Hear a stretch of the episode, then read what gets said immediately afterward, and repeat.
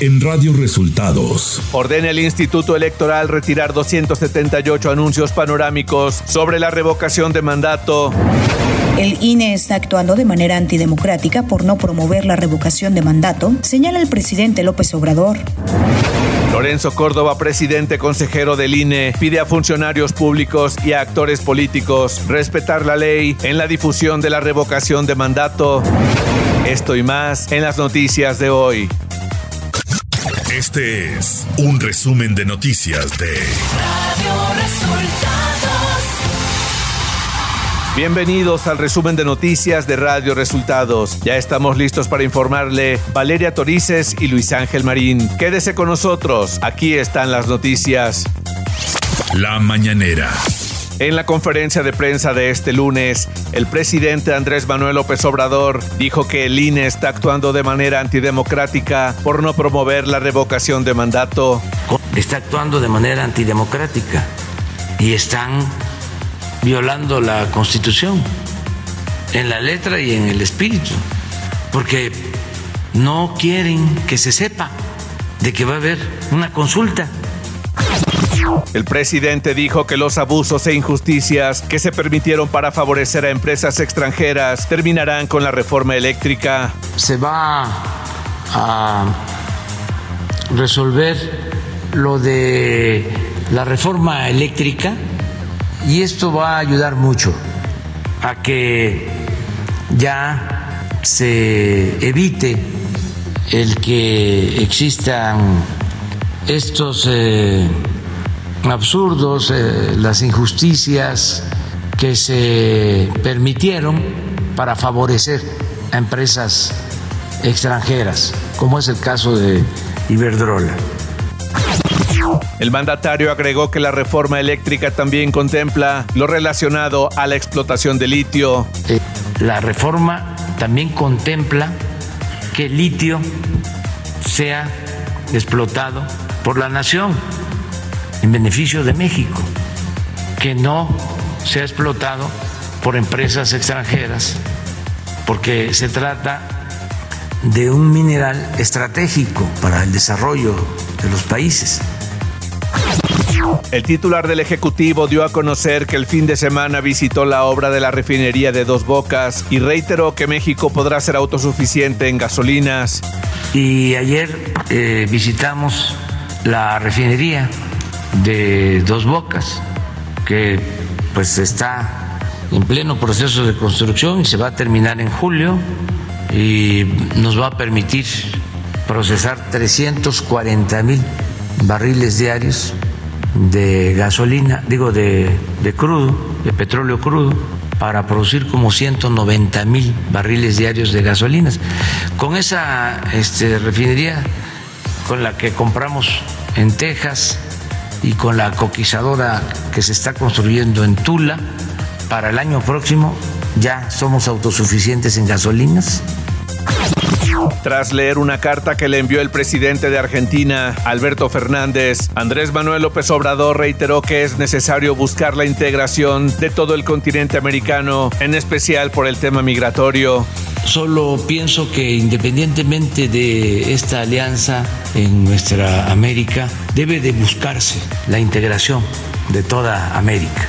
Lo que he venido sosteniendo, así como existe la Unión Europea, así debe de integrarse todo el continente americano. Consolidar la integración en América del Norte, que estamos llevando a cabo a través del tratado con Estados Unidos, con Canadá, pero también eh, pensar en Centroamérica, en particular por el tema migratorio. Radio Resultados Nacional.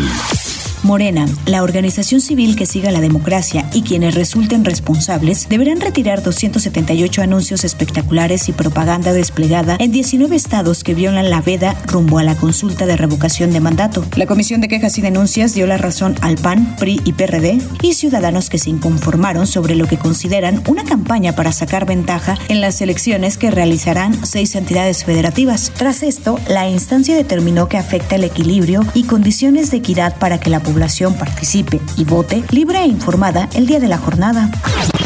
Ante esto, el presidente nacional de Morena, Mario Delgado, aseguró que dicha resolución deja en claro que para los consejeros electorales la libertad de expresión solo aplica cuando se trata de realizar críticas al presidente de la República y urgió a los legisladores federales de todas las fuerzas políticas a trabajar en una reforma político-electoral. Mediante un video en redes sociales, el consejero presidente del Instituto Nacional Electoral, Lorenzo Córdoba, acusó a algunos actores políticos de violar sistemáticamente el modelo de comunicación política plasmado en la Constitución con respecto a la difusión de la revocación de mandato. Córdoba hizo un llamado a funcionarios y actores políticos a respetar las leyes. El presidente de la mesa directiva de la Cámara de Diputados, Sergio Gutiérrez Luna, exigió al Instituto Nacional Electoral respetar la libertad de expresión y el derecho a la información. Señaló que son preceptos consagrados en la Constitución y deben ser respetados por todos, incluidas las autoridades del ámbito electoral. Los 17 gobernadores de Morena y la jefa de gobierno de la Ciudad de México, Claudia Sheinbaum, condenaron la resolución del Parlamento Europeo del pasado 10 de marzo y consideraron inaceptable el intento por intervenir en la política energética de nuestro país con el pretexto de los derechos humanos y las libertades. Esa resolución es intervencionista y desinformada y lesiona severamente nuestra dignidad nacional, consideraron en un escrito los gobernantes morenistas. Economía.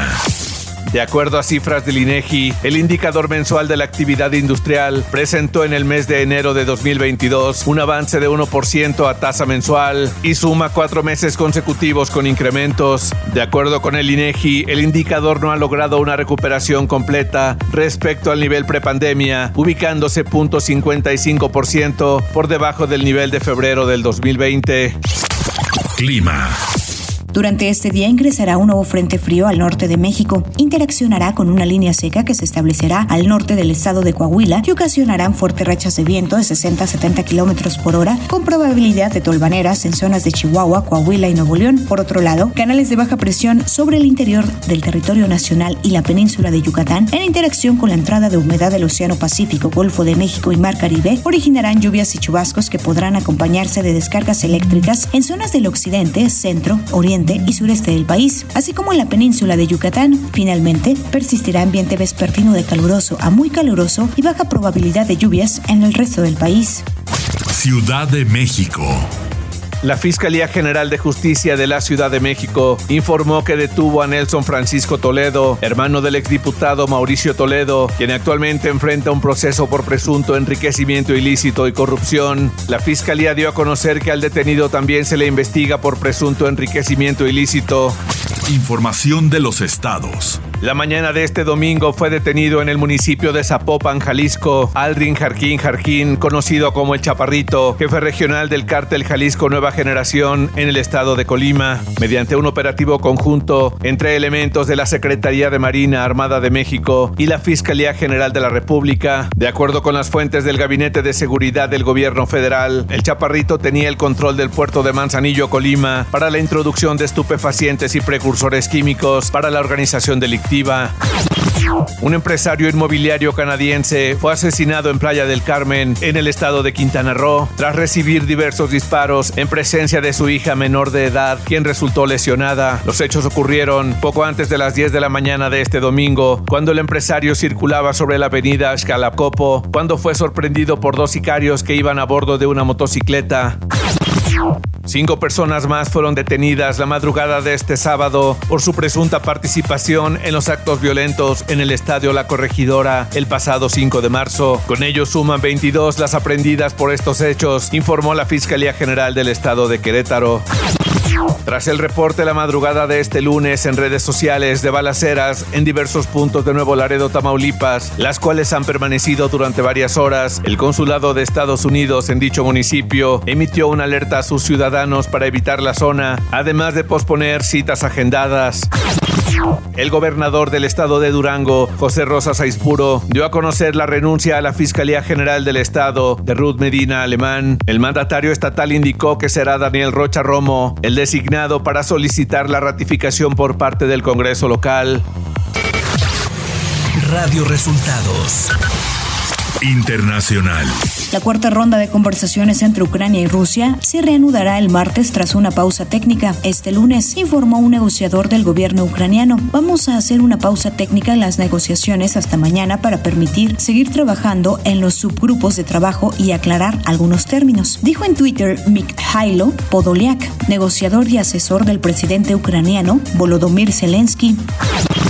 El presidente de Ucrania, Volodymyr Zelensky, dará un discurso virtual ante el Congreso de Estados Unidos este miércoles a las 13 horas en medio del intenso bombardeo que sufre su país de parte de las tropas rusas, dijo a los líderes demócratas de ambas cámaras. Esperamos tener el privilegio de dar la bienvenida al discurso del presidente Zelensky ante la Cámara de Representantes y el Senado y transmitir nuestro apoyo al pueblo de Ucrania mientras defiende valientemente la democracia, dijeron la líder de la Cámara Baja, Nancy Pelosi, y su homólogo en la Cámara Alta, Chuck Schumer, en una carta conjunta a los legisladores.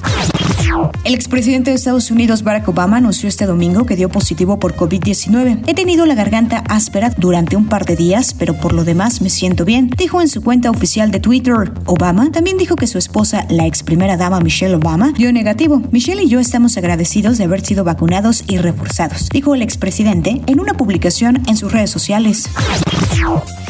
Tecnología. La aplicación Telegram añadió la opción de hacer streaming con aplicaciones de terceros, por lo que ahora es posible transmitir desde herramientas como OBS Studio y XSplit Broadcaster, que permitirán añadir superposiciones y diseños de pantalla múltiple, convirtiendo cualquier canal de Telegram en una transmisión de televisión profesional.